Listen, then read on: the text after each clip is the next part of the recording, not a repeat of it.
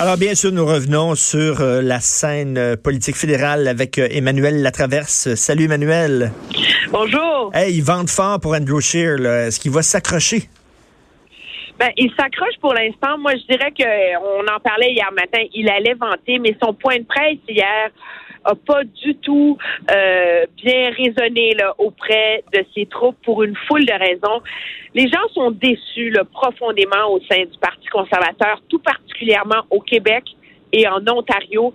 Et hier, ils ont entendu un chef qui avait aucune humilité. Ça a bien été, on a gagné, euh, on s'en va dans un gouvernement minoritaire instable. La réalité, c'est que c'est un gouvernement minoritaire qui va être stable, celui de Ben Monsieur. oui. euh, et donc, il y avait, il y avait, c'est comme s'il n'a pas entendu là, le message, la déception de ses troupes. Et ce qu'il y a de très révélateur, c'est que quand on se met à parler aux, aux députés, aux gens sur le terrain, ce qui est grave pour Andrew Scheer, c'est à quel point son parti, son QG et comme chef, il était déconnecté de la réalité du terrain. Euh, c'est comme si le parti, dans sa planification, dans son organisation, tout au long de la campagne, surestimait à quel point la campagne allait bien, alors que c'était pas le cas sur le terrain. Et donc, Mm. c'est ce qui fait que ils sont rentrés euh, le matin du vote en s'imaginant qu'ils avaient encore des chances de gagner là. Alors que les gens en Ontario, dans les comtés clés, euh, savaient que ça prendrait euh, un abonnement au département des miracles là, euh, pour y arriver là. Et donc ça c'est assez troublant parce que c'est pas seulement le chef qui a échappé le ballon, euh, c'est les dirigeants de la campagne. Et ce qu'on apprend, c'est que dans cette campagne-là, finalement, ce qui a toujours aidé les conservateurs, c'est qu'ils avaient une meilleure organisation sur le terrain que les libéraux. Et ce que cette campagne électorale vient confirmer finalement, c'est euh, qu'ils sont fait carrément doubler par les libéraux dans tous les comtés les plus clés, les plus difficiles, les plus instables, ceux qui ont la, la clé du pouvoir en Ontario, euh, par exemple. Et donc, euh, si Monsieur euh, Scheer veut rester, euh, il n'y a pas une immense fenêtre là. Pour agir Et- et essayer de de- d'envoyer le message qu'il a compris des leçons. Là. Est-ce qu'on va- mais est-ce que- euh, est-ce au prochain caucus. Là. Est-ce que ses troupes vont lui montrer la porte? Ben, écoutez, ces troupes lui montrer la porte, je pense qu'on est dans un contexte plus où ce serait des gens seniors là, du parti qui viendraient lui dire, écoute Andrew, euh, ça sera pas toi le général la prochaine fois. Là, tu sais. Ce qui est de difficile à faire comme prédiction, c'est que c'est, on oublie que c'est un parti qui est très jeune, hein, le Parti conservateur, euh, qui date seulement de la fusion euh, euh, avec euh, entre l'Alliance canadienne et Mhm. tout ça, et donc il n'y a pas d'historique de ce qui va lui arriver. Moi, je pense que euh, il n'a pas une grande fenêtre là, pour éviter une levée de bouclier. Il peut pas attendre un mois. Il faut qu'il agisse rapidement dans les prochains jours là, pour essayer d'envoyer un, un signal à ses troupes qu'il a compris le message et que des changements doivent être apportés dans la façon euh, de se comporter là, de ce, de ce parti-là. Écoute, l'élection de 32 euh, députés du Bloc inquiète beaucoup le Canada. J'ai vu aujourd'hui dans le National Post, entre autres, il y a un gros texte, là, ça a l'air à inquiéter les Canadiens anglais énormément. Oui, puis ce qui est intéressant, c'est que, tu sais, quand on lit les réactions du Canada anglais, on a souvent la, tu sais, le réflexe de dire, ah, c'est du Québec bashing, c'est des, Mm. c'est, c'est du manche, c'est du manche québécois, etc. Là, ce qui est intéressant, c'est que, comme les Canadiens anglais ont, ont pas compris le mandat qu'a reçu le Bloc québécois, pour eux, c'est encore le Bloc québécois de 1993, là, tu sais. Et donc, ils font pas la distinction entre le vote souverainiste et le vote nationaliste. Nationaliste. ouais. Et c'est comme s'il y a une partie du discours de M. Blanchette, qui est dans la nuance du discours de M. Blanchette, qu'ils n'ont pas saisi. Là. M. Blanchet s'est pas présenté devant la presse euh, en chantant On veut un pays. Là.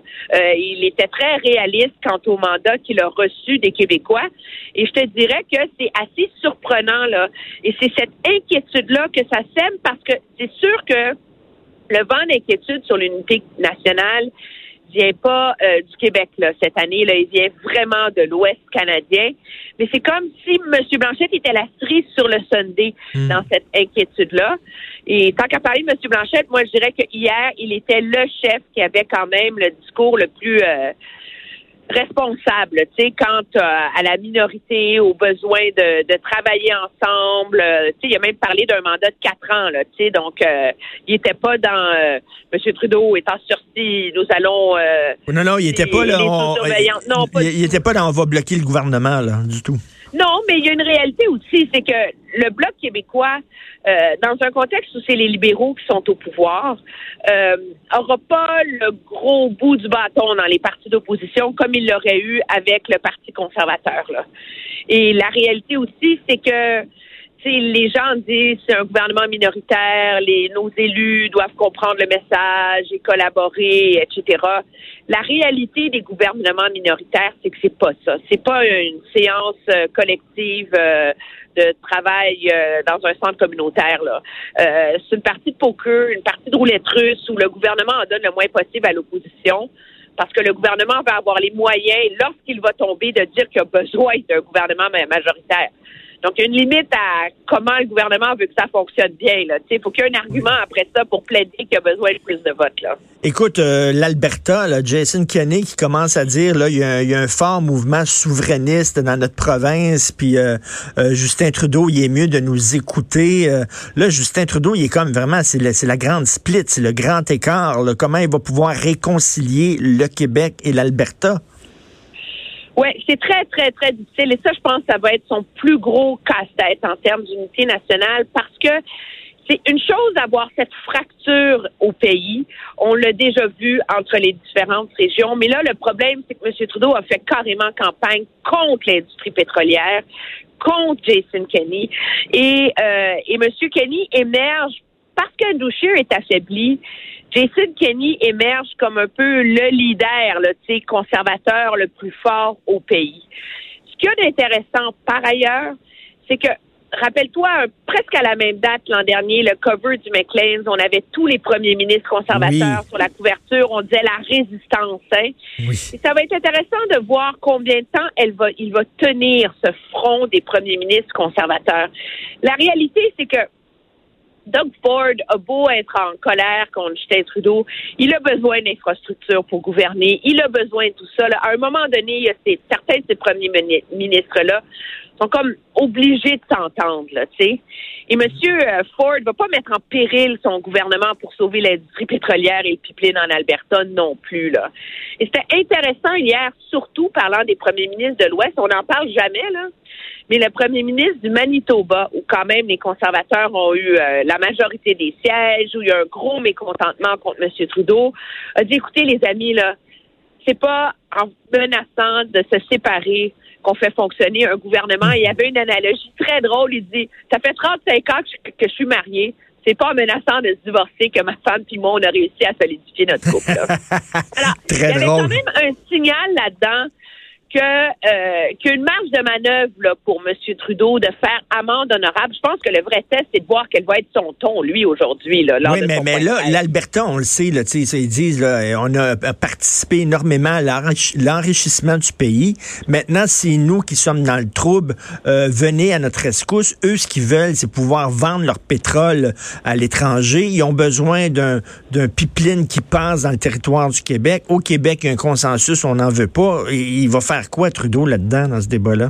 Ben, la première chose qu'il faut pour les pour l'Alberta, là, c'est pas un pipier vers l'est du Québec. Là, en ce moment, il n'y a même pas la capacité, le marché, euh, le prix du pétrole qui hmm. justifie de le construire, ce pétrole-là. Fait qu'on en fait un peu une psychose là, au Québec. Là, Je pense que la priorité de l'Alberta, c'est que le pipeline Trans Mountain se construise. Là. N'est pas construit, c'est ça le problème. Là. Et donc, il faut régler ce problème-là.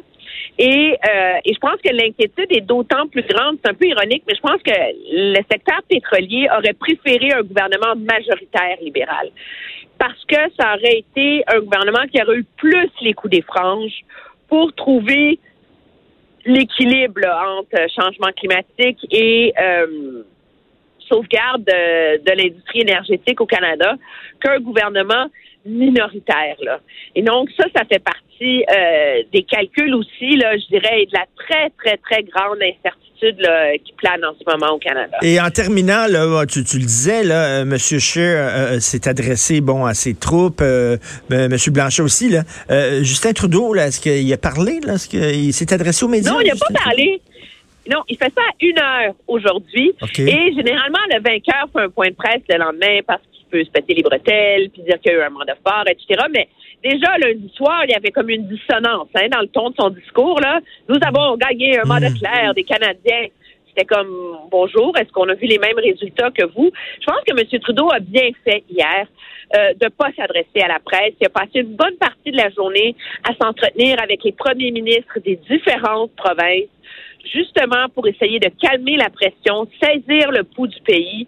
Et c'est un gouvernement qui va devoir faire d'immenses ajustements là, dans sa façon de gouverner dans sa façon de gérer l'unité du pays, parce que M. Trudeau, qui était capitaine Canada, au terme de quatre ans, a un pays divisé, et ça, c'est un échec majeur.